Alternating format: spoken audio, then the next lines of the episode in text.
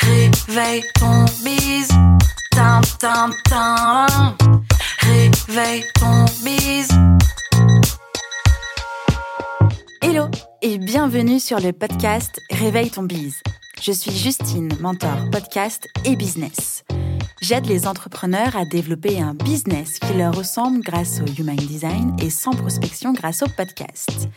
Tous les lundis à 6h, je me mets au défi de vous partager des conseils et de l'inspiration pour vous réveiller, vous et votre business. Est-ce que vous êtes prêts à attaquer cette nouvelle semaine à fond? Moi, je le suis. C'est parti, bonne écoute.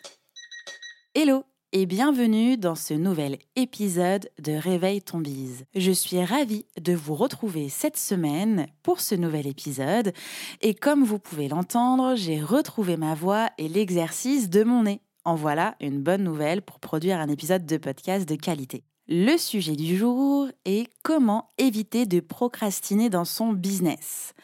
Comment éviter de procrastiner même si l'automne et les super températures froides sont arrivées, que les envies de plaid, de chocolat chaud et de Harry Potter se font ressentir?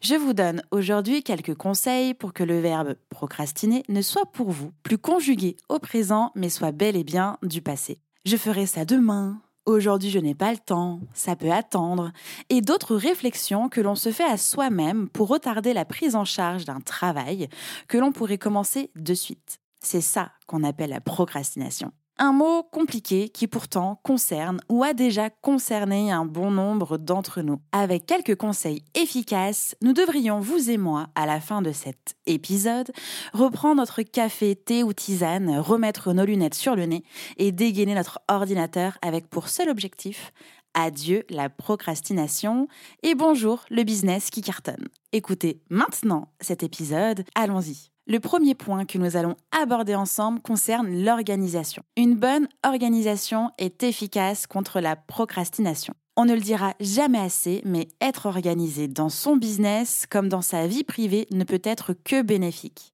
Non pas que vous ne puissiez pas faire sans, mais vous y gagnerez beaucoup en temps et en énergie avec une bonne logistique. Avant de commencer à travailler, c'est essentiel d'avoir un visuel sur l'ensemble des choses à faire dans votre quotidien, votre journée et votre semaine. Et pour cela, je vous conseille d'abord d'écrire une par une des actions à réaliser, même les plus petites. En plus de libérer votre esprit, ça permettra d'évaluer plus précisément ce qu'il vous reste à faire ainsi que le temps nécessaire à la réalisation. Si vous êtes plus de la team papier, dédiez un carnet à cet effet. Il existe même des carnets tâches spécialement prévus pour cette utilisation. Et puis, si vous êtes plutôt team digital, vous pouvez utiliser des outils comme Notion, Trello, ClickUp ou encore Todoist. Mais vous connaissez déjà mon grand amour pour Notion. Choisissez celui qui vous convient le mieux, qui vous semble le plus pratique et surtout qui ne vous fera pas vous disperser. Ensuite, fractionnez les tâches qui demandent du temps et beaucoup de travail. Une fois la liste des tâches effectuée, il y en a peut-être certaines qui vous paraîtront beaucoup plus importantes que d'autres. Je veux dire par là qu'elles vous prendront plus de temps, voire même que vous ne pourrez pas en estimer le temps. Pour celles-ci, autant que possible, divisez-les en plus petites tâches. Cela vous permettra certainement de mieux évaluer le temps de travail, mais aussi de les réaliser ensuite en plusieurs étapes. Dressez-les par ordre de priorité pour vous rapprocher de votre objectif principal et tentez tout de même d'estimer le temps pour chacune d'entre elles afin de les glisser dans votre planning. Fixez-vous un délai pour chaque tâche. Par exemple, envoyer les documents administratifs, livrer un produit à un client, payer des factures, etc. Les délais sont parfois clairs et précis. Mais lorsque ce n'est pas le cas, il est important de s'en imposer un, selon l'urgence ou non, de chaque action à effectuer afin d'éviter les dernières minutes, voire euh, de louper le coche. Réalisez les tâches une par une. Après ce pré-travail, vous pouvez enfin vous y mettre. Selon l'ordre d'importance que vous leur avez donné, Réalisez les tâches en vous concentrant sur chacune d'entre elles. Ne démarrez pas autre chose tant que vous n'avez pas coché la case précédente au risque de n'en finir aucune correctement. On est d'accord, il y a toujours l'exception qui confirme la règle, comme les urgences. On ne va pas continuer à faire la vaisselle si le robinet fuit de la pièce, hein, soyons clairs. Mais mis à part ces malencontreuses urgences, on ne devrait pas passer du coq à l'âne constamment pour un travail bien mené. Pour avoir une idée du temps que vous passez sur chaque tâche et surtout rester focus sur celle-ci, je vous conseille l'application Toggle, T-O-G-G-L. C'est un timer grâce auquel vous savez à la fin de la journée comment a été occupé votre temps de travail, mais qui vous aide aussi à ne pas vous disperser. Le second point, et pas le moindre, Comment est-ce qu'on peut aussi éviter de procrastiner dans son business? Eh bien, c'est de en tout cas travailler les meilleures conditions de travail idéales contre la procrastination. Maintenant que vous avez réussi à mettre sur papier ou sur votre dashboard digital ce que vous avez à faire, il reste à trouver la motivation et la force de le faire. Bien sûr, vous avez les deux. Mais elles peuvent très vite s'envoler si l'environnement de travail n'y est pas favorable. Alors, qu'est-ce que ça veut dire? Déjà, éviter les sources de distraction. Si vous travaillez de chez vous, vous ne pourrez pas vous empêcher d'entendre la voisine chanter sous la douche, ni stopper le trafic en bas de chez vous lorsque vous décidez de travailler. Cependant, quelques astuces vous aideront à vous concentrer uniquement sur ce que vous devez et a priori ce que vous voulez faire. Le premier conseil que je peux vous donner, c'est qu'il est déjà, en tout cas possible, est sans doute nécessaire de vous isoler, si possible dans une pièce, voire de mettre un casque avec de la musique pour vous couper des bruits extérieurs. N'hésitez pas à fouiller sur Spotify, il y a énormément de playlists type focus ou des, des bruits, etc. Des choses qui vont pouvoir euh, eh bien, vous aider à vous concentrer sans pour autant avoir un refrain entêtant en tête et du coup vous déconcentrer. S'ils ne sont pas utiles pour votre travail, essayez de couper ou ranger votre téléphone, votre tablette, etc. qui pourrait vite vous déconcentrer. On n'est pas à l'abri d'une petite notification qui pourrait très vite nous détourner de notre attention. On est toujours à un clic de tomber sur YouTube. Vous pouvez aussi utiliser la fonction ne pas déranger ou le mode avion. Mais il existe aussi des applications comme par exemple Forest euh, qui vous permettra de planter de jolis arbres virtuels en restant concentré et en ne cédant pas à la tentation du smartphone. Pendant votre concentration sur votre tâche, pensez aussi à fermer votre boîte mail. Dans tout ça, évidemment, définissez des temps de pause. Éviter les distractions ne doit pas pour autant vouloir dire travailler de manière continue pendant des heures. Au contraire, cela serait totalement improductif. Notre cerveau, comme notre corps, lorsque l'on fait du sport, a besoin de temps de repos pour être au meilleur de sa forme. Connaissez-vous l'entraînement fractionné en course à pied? C'est tout simplement le fait de s'entraîner en alternant des phases rapides et des phases de récupération. C'est un travail qualitatif qui permet d'effectuer de très belles performances. Eh bien, c'est un peu le même principe, en tout cas c'est un peu sur ce même principe-là que repose la méthode Pomodoro pour être efficace dans son travail, c'est-à-dire 25 minutes de travail pour 5 minutes de pause. Après plusieurs sessions comme celle-ci, accordez-vous une pause plus longue. Inscrivez vos temps de pause dans votre planning. Nous vous le rappellerons jamais suffisamment, mais tout ce qui n'est pas écrit quelque part n'existe pas. Les temps de pause sont vraiment très précieux. Mais malheureusement, c'est quand même ces temps-là que l'on supprime en tout premier dès qu'on commence un peu à déborder, euh, dès qu'on veut continuer de travailler. Bref, ça, c'est vraiment ce qui passe en premier à la poubelle. Alors gardez en tête que vous êtes vous-même votre propre priorité. Alors ça n'a pas du tout un aspect égoïste hein, et négatif à avoir cette pensée-là.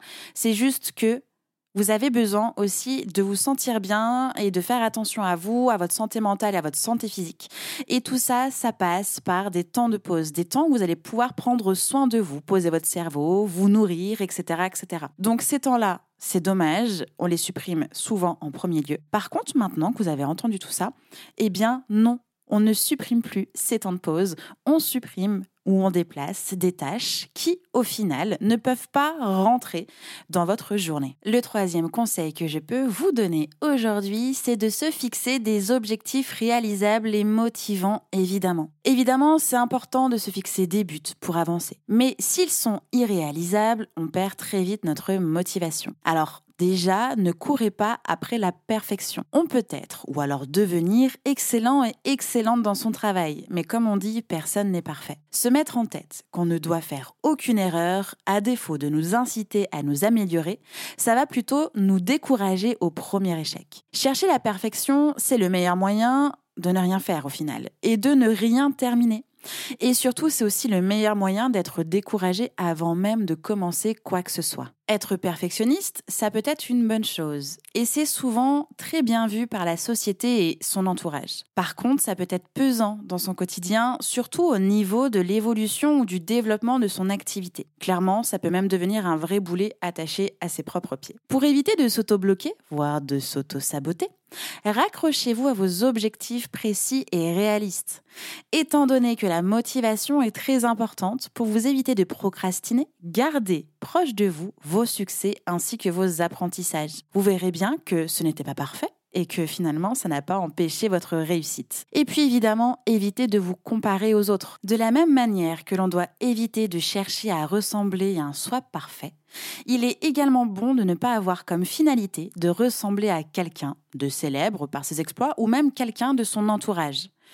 Au contraire, prendre exemple sur le parcours d'une personne peut être une réelle source d'inspiration et de motivation pour se dépasser. Nous sommes tous et toutes différents et différentes et c'est ça qui fait notre force. Il n'y a pas deux personnes comme vous et ça, c'est extraordinaire. Vous êtes unique Acceptez-vous comme vous êtes, avec vos forces, vos faiblesses, votre passé ainsi que votre ambition. Si votre entreprise n'est pas une nouvelle invention révolutionnaire et que ce que vous proposez existe déjà sur le marché, c'est exactement votre personnalité qui est unique qui vous permettra de vous démarquer. Est-ce que ce n'est pas génial ça? D'ailleurs, pour être beaucoup plus épanoui dans son travail, il vaut mieux se concentrer sur ce que l'on sait bien faire plutôt que ce que sait faire le voisin. Vous n'êtes pas d'accord? Le dernier point que j'ai envie d'aborder avec vous, c'est surtout admettre lorsque l'on a besoin d'aide.